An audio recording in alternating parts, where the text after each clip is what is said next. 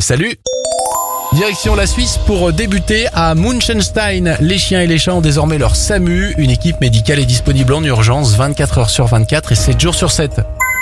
On part aux États-Unis avec ce policier vraiment sympa alors qu'il venait d'arrêter un conducteur de 79 ans en excès de vitesse. Le représentant des forces de l'ordre prend conscience de l'état de détresse et de confusion du conducteur.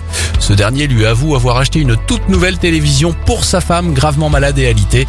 Touché par la peine du monsieur, le policier ne lui mettra pas d'amende et l'aidera même à installer son tout nouveau téléviseur.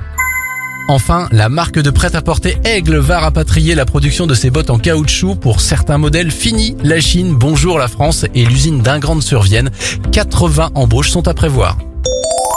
C'était votre journal des bonnes nouvelles. Pour le réécouter, direction radioscoop.com et notre application Radioscoop.